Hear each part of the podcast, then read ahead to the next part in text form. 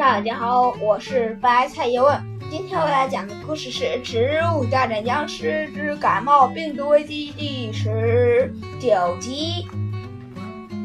乌瓜和向日葵向豌豆射手说明了：“你是说你们都感冒了？那有什么稀奇？我也会感冒啊！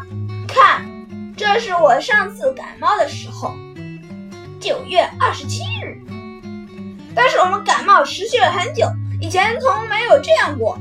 向日葵向豌豆手说：“谁叫你抵抗力差呢？而且我们植物感冒，我们植物感冒不具一般传染性的这种无聊的感传染方式，只会发生在僵尸之间。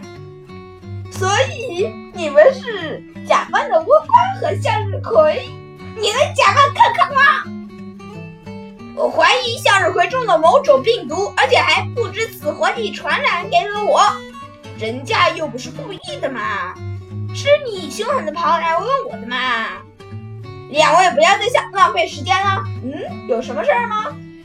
红豆是嗖的一下进了房间，拿出了一个笔记本和一张和一支笔。有什么遗言就赶快交代啦！谁说我们要死了？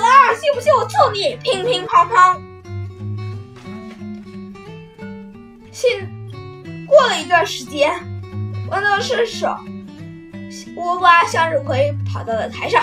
大家保持冷静，听我说个令人悲痛的消息：我们镇上最稳重的倭瓜和最可爱的向日葵，不幸感染了传染性病毒。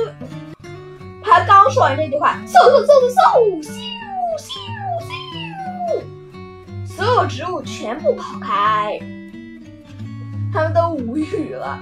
第一次好样的，还是你最勇敢，没有走，不怕病毒。听我跟你讲啊，呜，不要再跟我讲了，我被我被他们踩到地里出不来了。呃，你要干什么？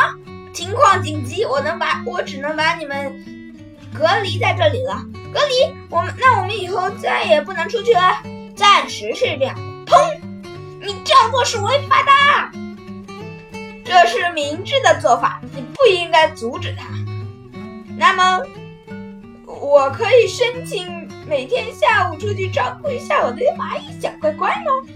这是我娃说。喂，你到底懂不懂“隔离”两个字的意义啊？好了，今天的故事就要播讲给大家。如果要继续收听，别忘了打赏一下哦。